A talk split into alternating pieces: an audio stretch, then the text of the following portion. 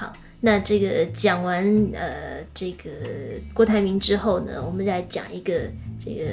宿命上来说，其实具备当副手的这个特质，但是最后却抢到了这个 Holy Cup 哦，讲抢到柯文哲跟郭台铭呃求而不得的这个总统候选人的位置的侯友宜。不过，我对于这样子的说法啦哈，我持一点点保留的态度了哈。OK，你说他们三个要争，的确啦，是争在。国民党的这个资源底下，那要争这个共主嘛？当然，呃，郭董就退选了嘛。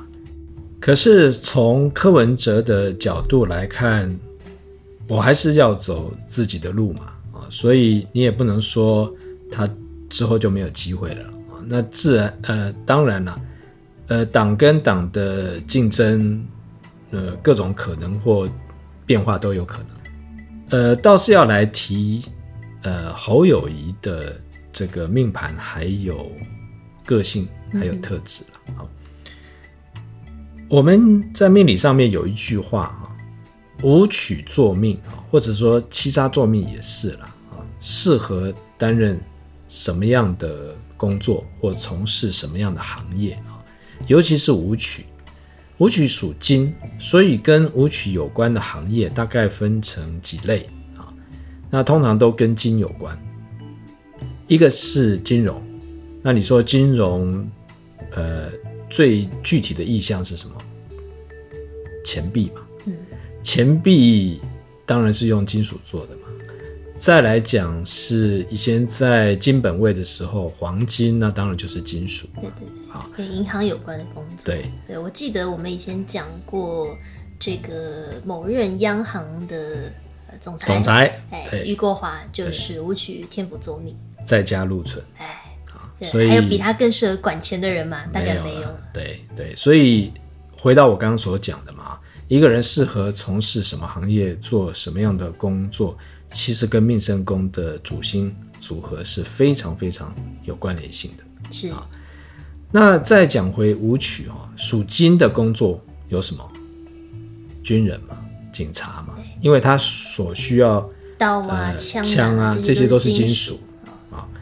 那当然还有另外一种叫做呃专业技术的人才啊，比如说你也必须要利用各种的工具啊，通常都是金属做的嘛，因因为金属做的工具最坚硬嘛。比方说以前讲的铁匠啦、冶金啦，对啊，这种啊，这种带有专业技术的人啊，都跟金有关。是，可是对于舞曲来讲，呃，还有更深一层的意义，就是舞曲是一颗短绿的主星。什么叫做短绿？你听到短绿，大概都觉得不太舒服，因为这个年代大家都崇尚深思熟虑，对不对？所以你被人家讲短虑，就就会觉得好像没脑筋，对吧？事实上是不是这样的？好，你想想看哈，你在金融业工作，你最重视的是什么？法规跟纪律嘛。是。你如果有去银行处理过这个办事了哈，处理过事情的话，你就会知道签名啊、盖章啊，慎重的不得了。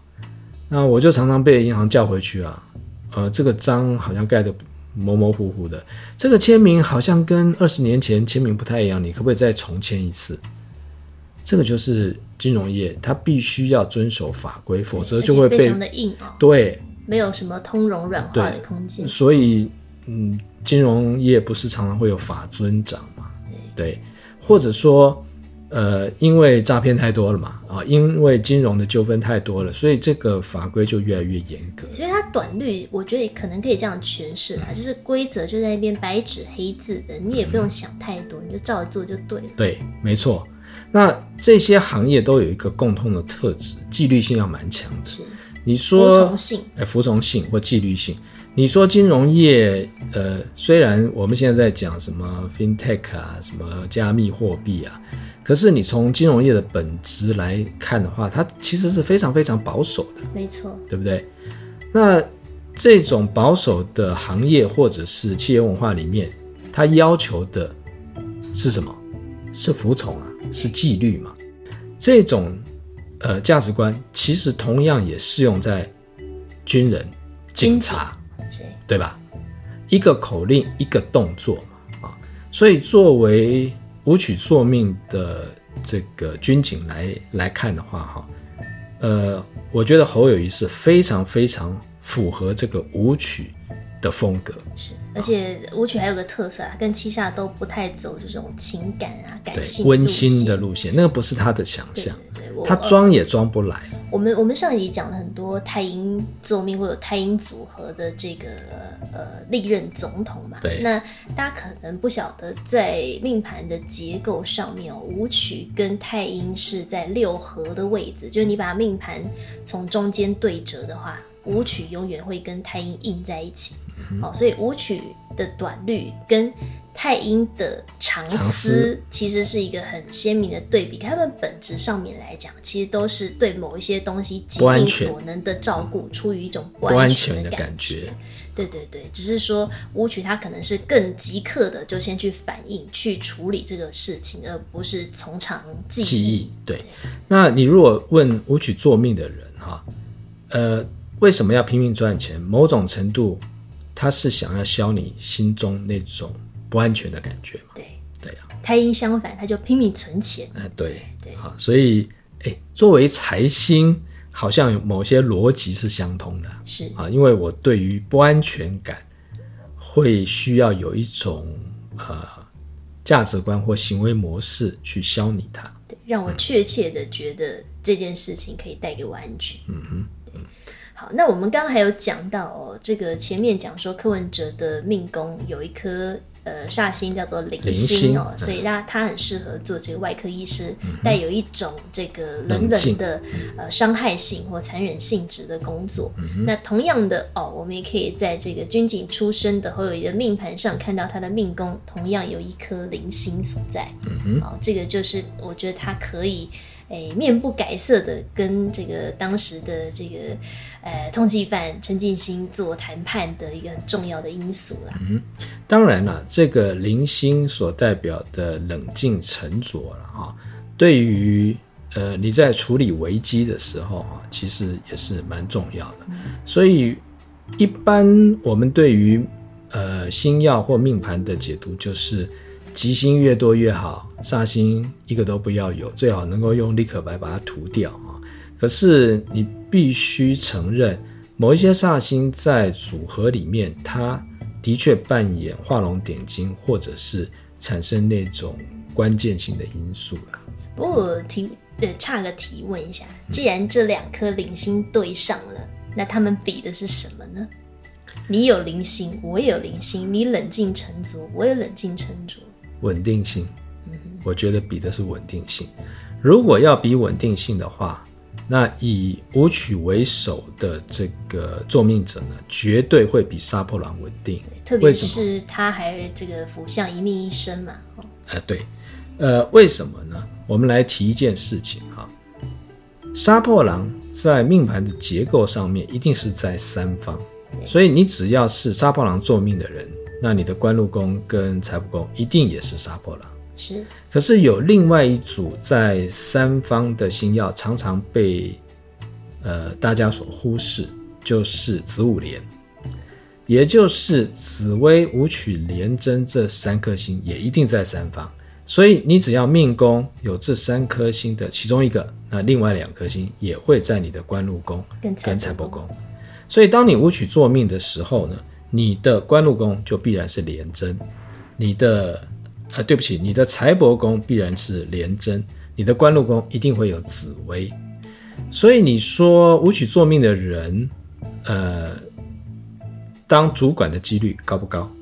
蛮高的，因为他官禄宫有紫薇嘛，他撑得起这样子的一个气场跟格局，是。他本身或许不见得会有那种。老板的样子或主管的样子，可是当他在工作上面所展现的，不论是专业也好，或者是气势也好，那就是紫薇的场域了。它是镇得住的。对对，那另外啦，还有在三方的一个关系，就是如果你是天府或天相坐命的，哦，你的这个财帛宫或官禄宫一定也会有天府或天相。嗯哼，好，所以简单来讲，你的价值取向，你做事的方法也会趋向于府相的这种保守稳健的风格。对对，所以我觉得。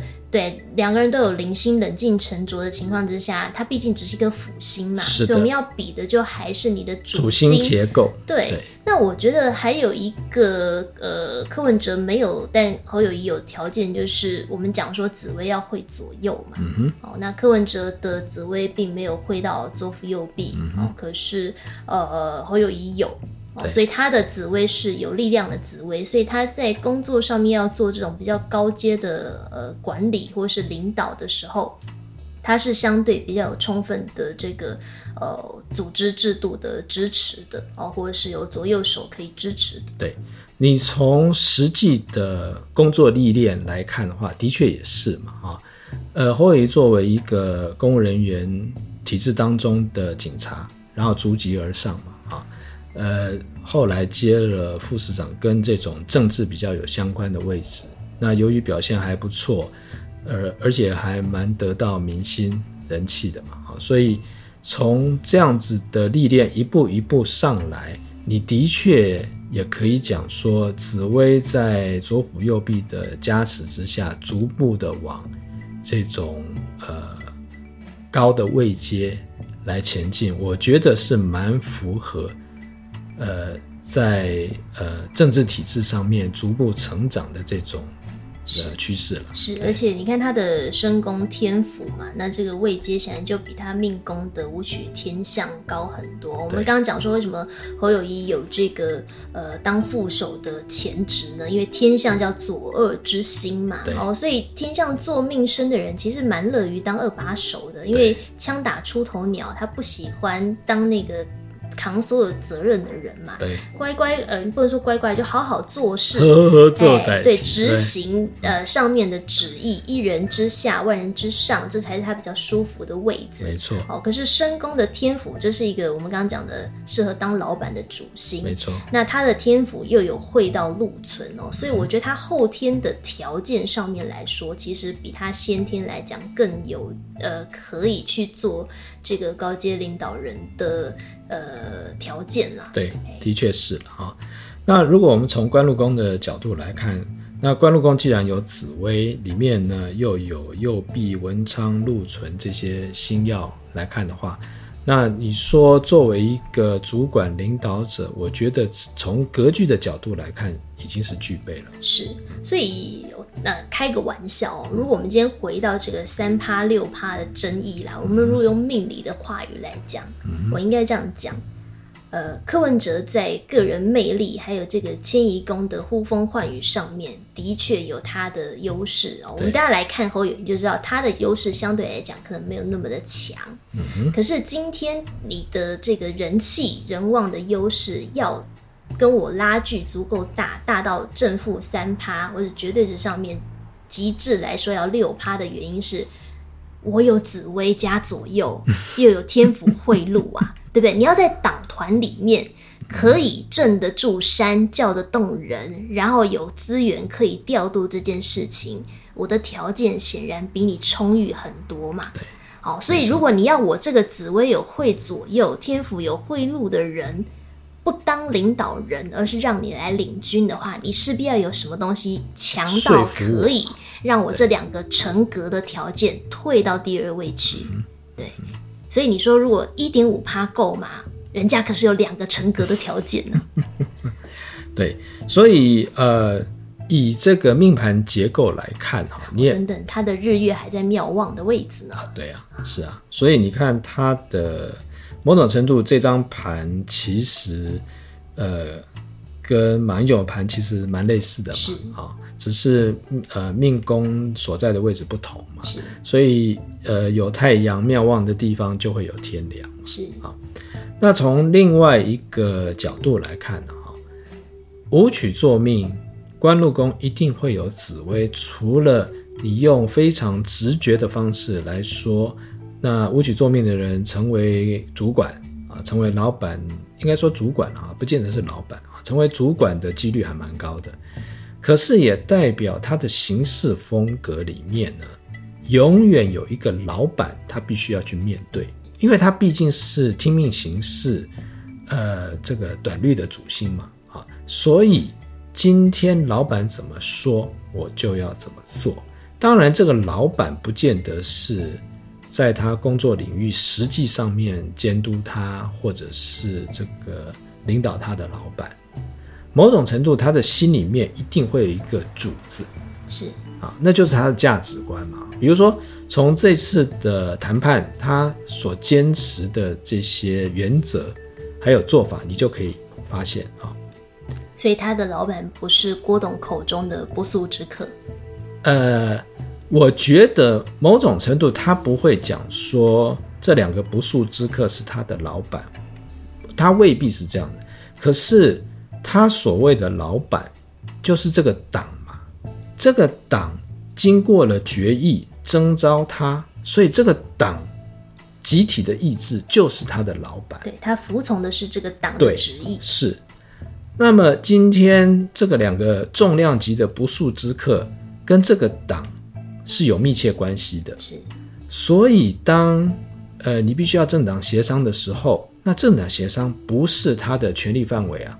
那就必须找到可以政党协商的组织来嘛，对不对？所以他不僭越嘛。嗯再来，这个签下六点这个协议的场子是这个马总统作为见证人嘛，所以某种程度这件事情的主子是马总统嘛。再怎么样，我也要尊重他。所以你就会发现，他这种呃符合体制，要遵循。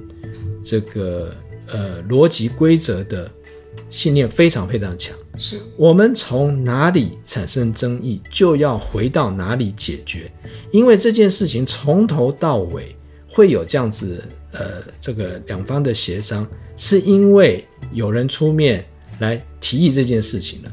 那我们在那边这个呃有了争议之后，那你如果要谈，就应该回到这个点。当然很多人。就会批评他说：“不要这么死骨不化嘛，抱着这种这个好像呃拘泥于拘泥于这种规则。可是你不要忘记了，舞曲之所以短律的原因，就是他仰赖规则嘛。天象其实也是，也是，他虽然不短律，可是天象是一个非常需要框架跟规则的主星，因为它要平衡嘛。没错，没错。对，所以呃，我们常常会讲啊，最适合。管理的其实是子府五象嘛，而不是杀破狼。因为杀破狼很容易把规则视为无物。呃，我觉得你其实讲到一个蛮重要的点哦，就是说我们一般民众或选民在选这个领导人的时候，我们可能会倾向要选一个看起来很有领袖魅力、领袖气质的人，比方说他可以。呃，一呼百诺，可以呼风唤雨哦，嗯、什么事情都他说的算，或者是他在竞争当中镇得住别人，压得住别人，气场很强，等等等等。嗯、哦，可是我们忘记一件事，就是我们今天选的是一个可以跟我们现行的社会框架制度相嵌合，像齿轮扣着齿轮一样、嗯、良好运作的。公仆的头头，对，好，所以今天一个视规则为无物，自己最大的杀破狼可能会是一个枭雄，对，好，他在打仗的时候，你需要这样子的人来领军，好，嗯、来来这个威吓敌人。可是你要治理一个国家、安定社会的时候，人不太有这样子的空间。凌驾于制度规范之上，因为制度跟规范是为了所有人的最大利益设计出来的一套平衡的游戏规则。你如果把某一些人的利益最大化，另外一些人可能就会受到损害，这就是资本主义的问题嘛。哦，所以，呃，从命盘来看一个人的个性的时候，我反而会觉得，如果今天像这种武曲天象作命的人哦，很守规矩或者是会尊重制度的人，对，他可能没有什么领袖气质，或者他也压不住别人，你会觉得哇，这个人没什么让人崇拜的地方，真的可以吗？可是不要忘了，今天这个选举基本上还是要呃看党怎么运作，因为它有庞大的资源，哦，嗯、所以人候选人不能够凌驾于党。你看，even 是韩国瑜当年声势这么旺的时候，陈水扁当年声势这么旺的时候，他们也没有凌驾于党。嗯哼、哦，这个是运作的一个很基本的原理。那同样的，在作为总统也好，行政院长也好，你在治理国家的时候，你也没有办法凌驾于制度。嗯哼，我这边倒是要提一个观点了哈。其实这个观点早就被政治人物啊，甚至于选民都忘记了。我们常常在讲说，呃，从政的人啊，或者是这个呃这些政府的官员。我们是人民的公仆，公仆。可是这些掌握权力的政治人物，因为掌握了权力之后，就可以呼风唤雨嘛，所以往往就忘记了，他之所以被人民选出来，其实。就是要作为人民的公仆，为人民服务，解决人民的问题。他们也都忘，他们的资金是来自于我们缴的税。是的，所以当你忘了自己是公仆这件事情，而掌握了这么多的权利之后，你很容易就因为权力而丧失了你的初衷。对，所以某种程度，我觉得他也解释了为什么今天。备受尊崇的英国君主伊丽莎白二世，不是紫薇作命，不是天府作命，嗯、而是武曲七煞作命。嗯、好，他是一个我觉得作为非民选的领导人当中，非常的。信奉谨守，你刚刚讲的，我是一个服务人民的公仆的角色，所以你再度可以看到舞曲的这种服从性。是的，对，所以对你如果比方说在一个呃商业导向的企业公司行号里面，你要找一个领导人，舞曲不见得是你最好的选择。嗯、可当我们今天牵扯到这个社会公众的利益的时候，事情可能就不一样了。对，就是回到我们先前所讲的嘛。在你的价值观里面，是不是一定会有一个老板？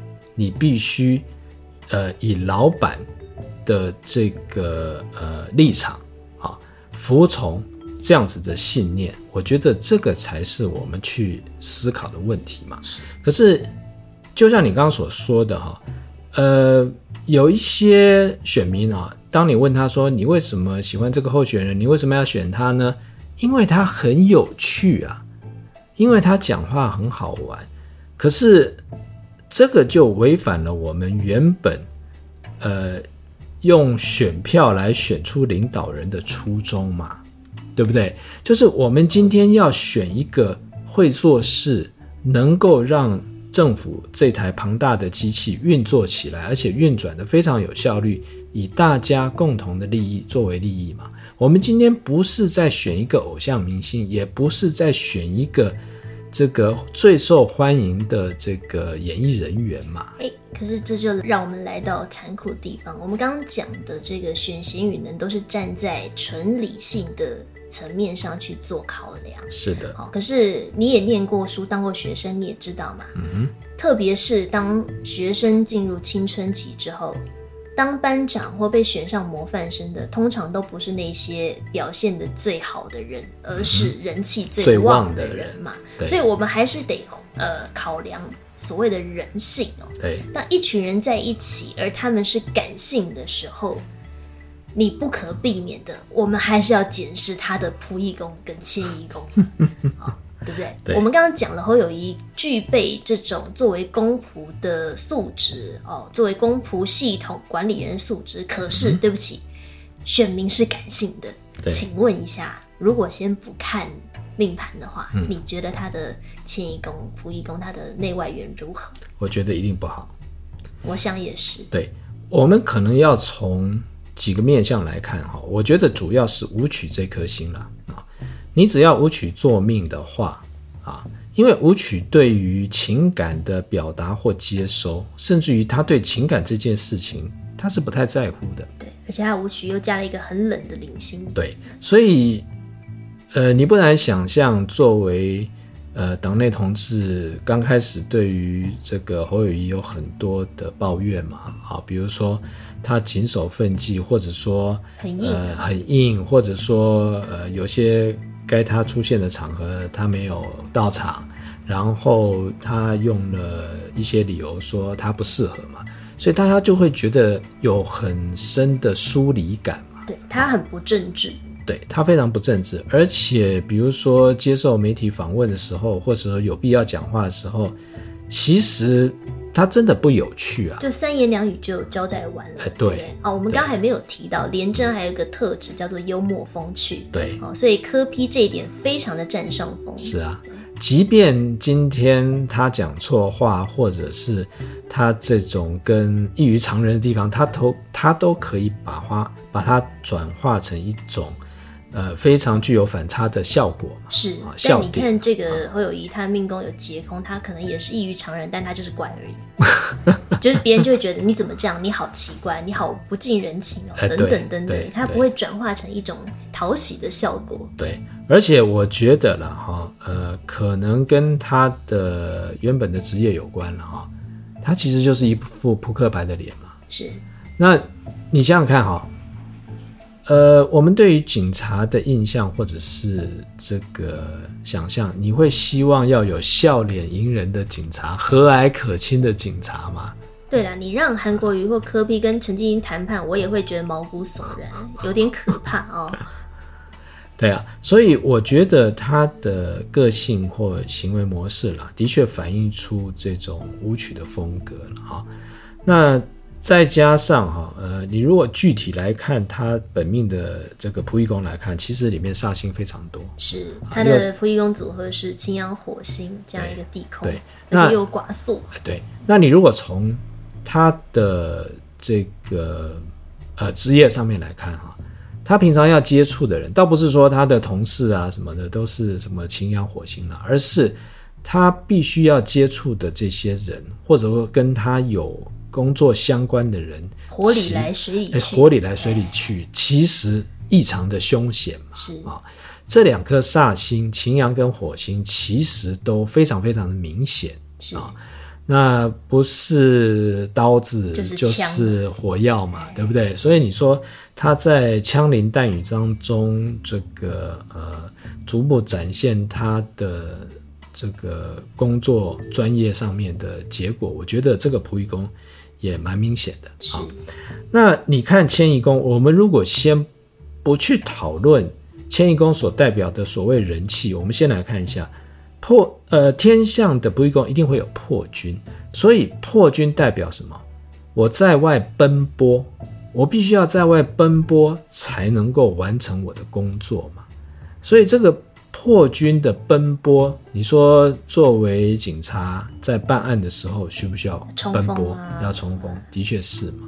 好，那呃再加上这个迁移宫有天马嘛。你如果不喜欢在外面趴趴照，那警察这个工作，或者说刑警啊，就这种这种必须要做外勤工作的，那对你来讲应该是很痛苦的事。是，而且这个破军哈，在迁移宫也代表，呃，我在正常的情况之下，可能给人的第一个印象嘛。那破军给人第一个印象就是很强势嘛，对不对？他不会是那种天象的不好相处，哎，不好相处嘛，啊，或者是。呃，你刚刚讲的怪嘛，啊，都是有可能不按牌理出牌，不按牌理出牌。所以从如果从这个命牵线的角度，或者是仆役宫的角度来看，它其实都不算好嘛。就是它比较没有办法去引起大家的共鸣啊。对，命迁移宫有破军的话，就带多少带有一种格格不入的这种气息在嘛。对，啊，那再加上这个呃仆役宫啊，都是煞星嘛啊。那当然了，你说这样子的结构，你要他在本质上面，呃，非常乐意去呃接触群众啦，哈，甚至于这个呃，像其他的政治明星啊，掀起这种对于呃政治明星的这个狂热跟崇拜，我觉得在他身上是不容易展现的。的确，因为他也不是这种特质嘛。对。所以的确啦，如果你从选民的期望或喜好上面来看，他的确是相当相当吃亏的。所以你也不难想象，为什么他的 slogan 都是“呵呵做代志”，对，或者说他在民调上面总是在一个跟人缠斗的状态，没有办法很明显的拉开差距哦。对，的确，我们如果从他的行运的命迁线来看，因为正好也走到第七大线嘛，对，那迁移宫武曲天象加领星有劫空，对，不管本命还是大限，迁移宫。人气方面都没有什么红利在，没有哦，所以我觉得他的优势可能反而会是身宫哦，后天的这个廉贞天府，嗯、就是搞定党内哦，搞定资源的分配这件事情，他的人际关系的这个发挥可能还好过于他面对一般大众或媒体。嗯，当然，如果从呃大线的这个仆役宫来看，其实也不是顶理想啊。呃，巨门化忌了啊，那巨门通常代表是非嘛啊，那你说这个巨门化忌，呃，在不论是呃党跟党之间的结盟，或者是党内。同志之间，我觉得多多少少还是会兑现这种发展不顺嘛。对对，而且一样是代表口舌是非嘛，呃、对，所以还是回到了这个宣读规章的时候哦，对不对？一个人温曲化忌，一个人巨门化忌。哎，巨门化忌就把他简讯内容讲出来了嘛。是是是是。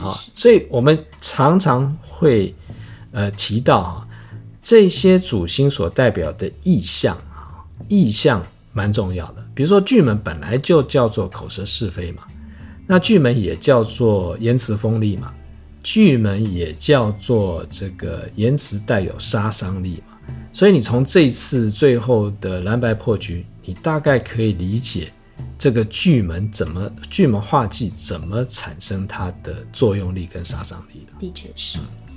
不过我们我们这样子整个分析下来啊，我其实有有一个。体悟吗？或感触？哦、嗯，就是说，虽然我们传统上在讲说，哎，这个人适不适合，呃，从事政治的行业或当政治人物，迁移宫跟仆役宫是一定要看的两个宫位哦。对。不过，不管是历任总统，还是现在在线上的这些角逐大位的候选人们，都可以发现，他们的迁移宫或仆役宫倒也没有谁有哪一个宫位特别突出亮丽，或者是。十全十美啊，因为 even 是比方说迁移宫特别漂亮的，比方说韩国瑜啊等等的，他可能在仆役宫上面也差强人意。嗯哼，哦，所以会不会呃，仆役宫跟迁移宫条件只是某一种充要条件？嗯哼，哦，可是这个人适不适合担任一个执政者或是一个政治家，还是要回归他的。命身宫啊，命宫三方四正这些跟他本职有关的宫位，的确是啊。我这边倒是要提另外一个例子了啊。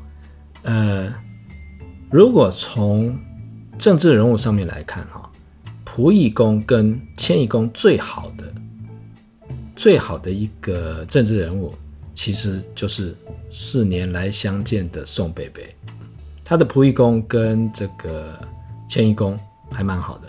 所以你看哈，呃，第一个他在当省长的时候，三百零九乡镇啊，不是三百一十九，他当省长的时候只有三百零九个乡镇啊，三百零九乡镇走透透，所以哪里有问题，宋省长一定出来解决嘛。所以他的这样子的作为，愿意呃深入民间去了解问题，也让他赢得相当大的相当。这个高的人气嘛，啊，那他的仆役宫是天象，啊，天象其实算是蛮温和的，是，而且对，而且容易找到志同道合的人嘛，啊，所以你看，呃，宋北北呃常常挂在嘴巴里面的就是省府团队嘛。对，不是吗？或者是你看，even 他自己出来阻挡之后，要再回去出来，这个都还蛮 smooth 的。对啊，对吧？你想象一下，如果你从这个某公司离职了，啊，然后几年后要回去工作，哎，多少还是有点尴尬的。是啊，对，但他没有这个问题。对，或者说你看，呃，同样是阻挡嘛，当年的这个亲民党声势会比现在的民众党要大很多，是对吧？是持久性当然也是不在话下。对，那当然这些事情都还是会跟行运有关嘛，啊，可是你不难理解本命所代表的这些意象哈，在一个人到了某个年纪，蓦然回首他一生的际遇的时候，你总是会发现这些宫位里面的星曜。已经显示出他这一生所走过的足迹是好是坏，是高是低，其实那些意象都已经兑现了。是，所以这个有还不错、蛮漂亮的迁移宫跟仆役宫的宋楚瑜，他的命宫、迁移宫跟身宫是什么样的组合呢？呃，他的命宫是空宫啊、那借对宫的天同天梁是啊。哦那他的身宫是巨门，是武功的巨门。从某个角度来看，呃，宋北北跟阿扁呢，他互为镜像，某种表里。呃，表里哈，就是他们的命身宫哈，应该说，呃，他们的命宫是对方的身宫，那他们的身宫。也是对方的命宫，是，所以在思维上面，或者说在价值观上面，甚至于在个性或者是行事风格上面，这两个有蛮多的类相似性了。然后我们又刚讲到韩国瑜命盘跟陈水扁命盘是一个对应，所以他们三位莫非是三位一体？我觉得，因为呃，陈水扁跟韩国瑜他是属于同一种结构，对，同一种结构，所以他的。相似度会比较高，啊，我常常会讲啊，呃，某种程度，你可以说蓝银的陈水扁就是韩国瑜嘛。啊，绿银的韩国瑜就是陈水扁嘛啊，他们两个从行事风格或发迹，或者是他们在选战，尤其是选战当中所造起造成的这种风潮，的确这两个人非常非常，选后在党内扮演的角色都很微妙。对，可是如果是命生宫啊，命生宫这个一个一个命宫是对方的身宫，他们的相似度就。没有那么的像了嘛，哈，除非你更进一步的仔细去看他们某一些的价值观跟行事风格，你才会发现啊。是，那你不得不说，呃，阿扁是最会打选战的人，可是宋北北也不差，对对吧？你看他历经过多少次的选战，对，可他们是适合执政的人吗？我觉得，呃。或者说，我们就讲领导这件事来看的话，从领导的角度来看，我不能说谁适合或谁不适合。可是，你如果从管理的角度来看，管理绝对不会是他们的强项。是，嗯，反而是子府五象坐命的人，管理这件事情是深植在他们的 DNA 里面。对啊，从思维或行为模式来看，他们本来就认为管理很重要。所以哦，你看这个，呃，我们要选领导人这件事，其实它有一个很复杂的结构，你需要考量。如果从命理上来讲啦，嗯、我们上一集呃前面讲到这个要搞政治性，嗯，这个太阳、月亮，对不对？太阳、太阴做命的人，显然蛮有 sense 的。对，好，如果要讲到这个可以照章行事哦，或者是做管理，而且不要太过自我的话，显然武曲啊、天象啊，或子府五象这些主星比较是他们的专长。你说他们会搞政治吗？那倒不一定，嗯、因为政治很多在瞧的是人情。对，阳性主星不太管人情，应该这样讲哈。呃，阳性主星里面也不是所有的阳性主星人际关系都很差，或者说对人都没有办法。我倒不是这个意思啊，我觉得应该这样讲，就是阳性主星比较注重做事的效率。当然，可是人的这种调和顶耐哦，或者是要去我们讲说舍一啊什么也好，他需要磨好的耐心。哦，当然，哎，当然。所以我觉得这个是阳性主星的人在做政治工作的时候比较呃。那怎么讲硬伤的地方啦？因为很多时候你得耗在那边，跟大家周旋等，好，或者是无为而治。十年磨一剑。蔡英文的专长无为而治，反正很多事情就通了。阳性的人有时候太想要主动做些什么。嗯、对，好，那再讲到这个打选战哦，显然天机啊、巨门啊这些灵动的主星哦，或者是个人魅力很强的呃杀破狼、廉贞，这是他们的专长，嗯，所以就会变成我们在选人的时候，作为选民，我们到底在选什么？擅长打选战的人，擅长管理的人，嗯、擅长搞政治的人，也许重叠的不多，或者说你要找到一个什么都擅长的人，其实不容易，不容易，不容易。所以这个也就是为什么要有互补，为什么要有团队，然后你必须授权的原因嘛，大家分工嘛。所以呃，一个人走得快，一群人走得远，这个逻辑在政治上面的确。还是符合的嘛，啊，只是这一群人里面，那要走得远这件事情，或者说要同心协力这件事情，本来就不容易了，是啊。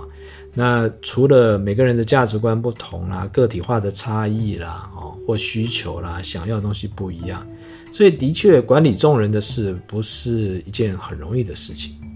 那这件事情，我反倒要回过来，回过头来。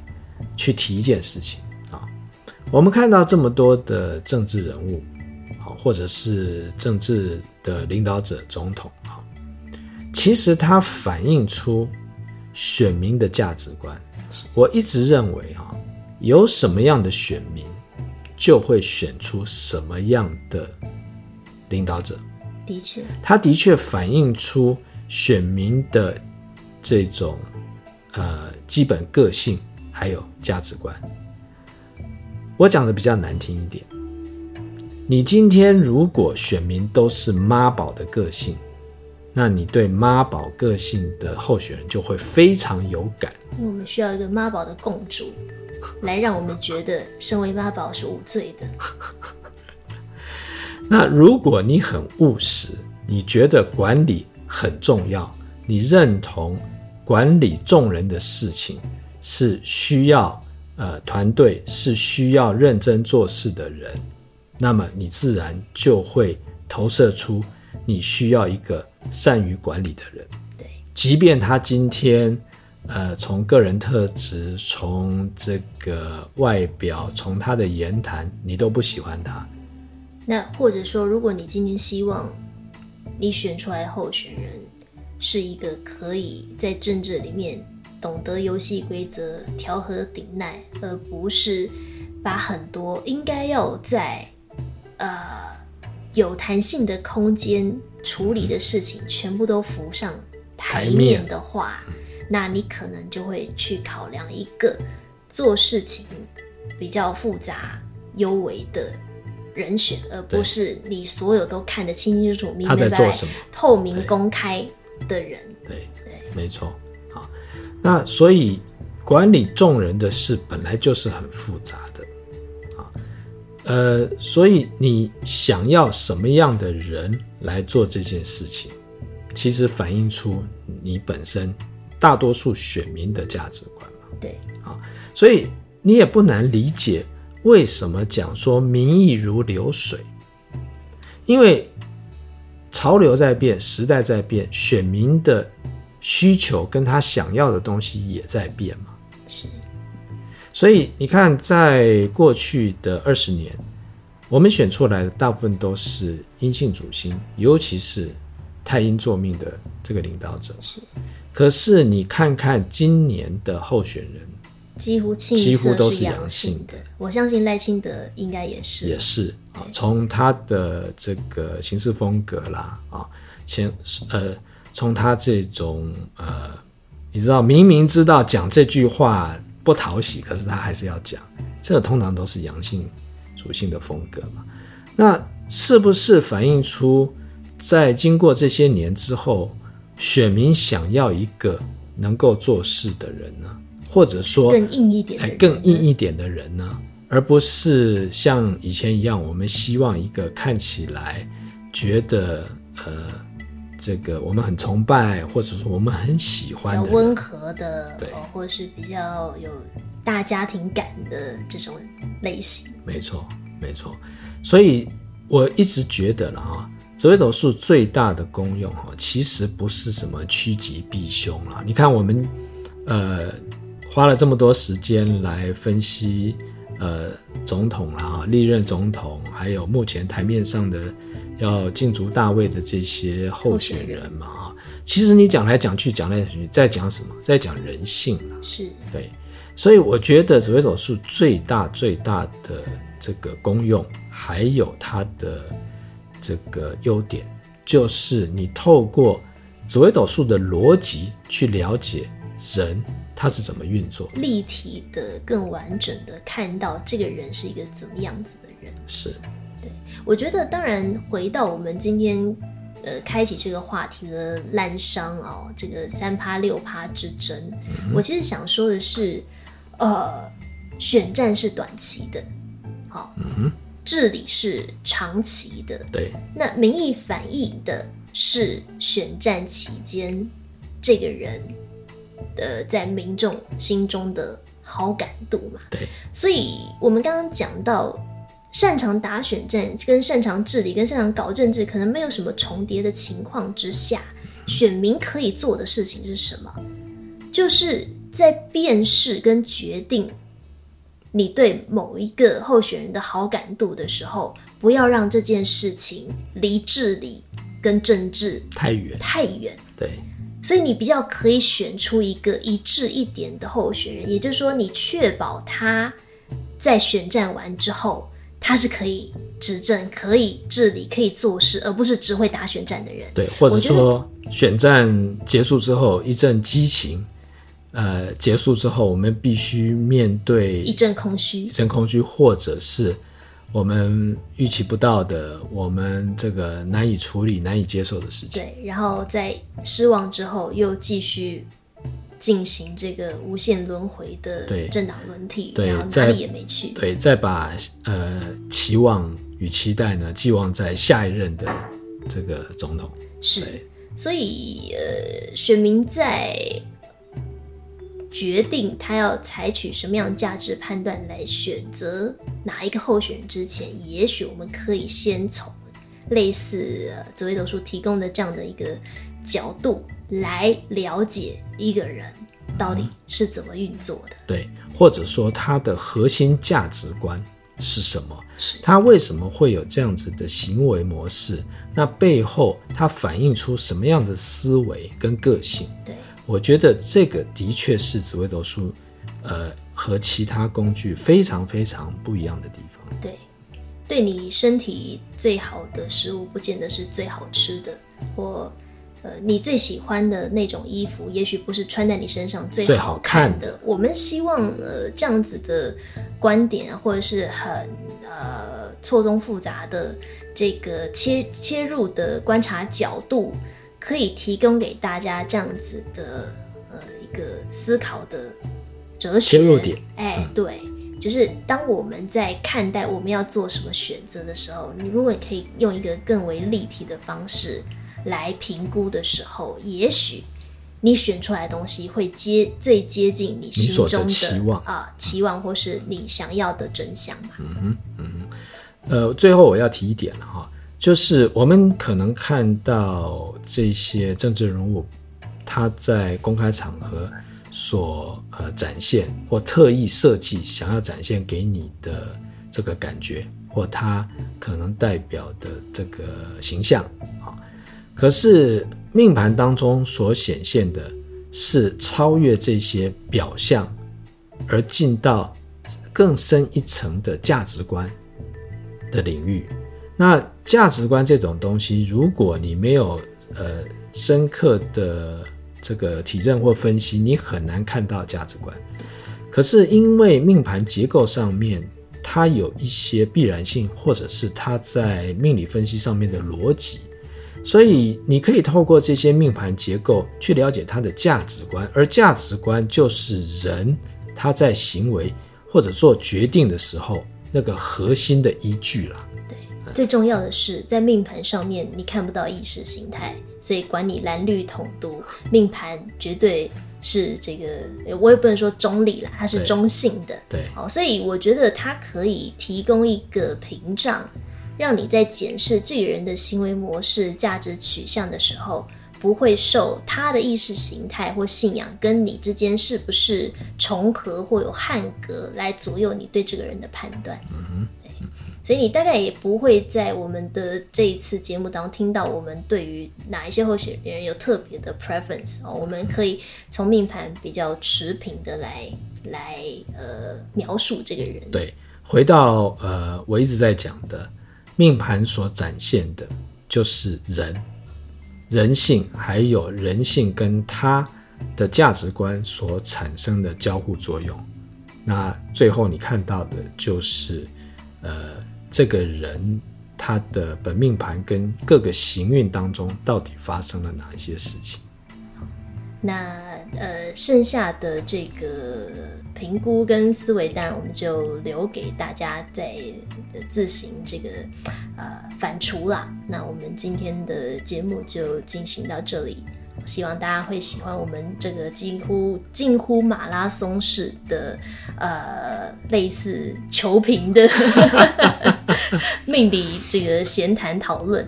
嗯，那当然也希望各个候选人呢，在最后的这个日子里面呢，能够秉持自己的初衷啦，啊，展现自己。请记得，您是人民的公仆。对，这件事情是。呃，人民用一张一张的选票，其实是希望你能够解决人民的痛苦，作为我们的代表。对，然后呢，让我们能够安居乐业。我想，这个是所有政治人物从政的初衷。所以，的确，莫忘初衷才是最重要的。那么，这一个系列呢，我们就讲到这里了。下次再见喽，拜拜，拜拜。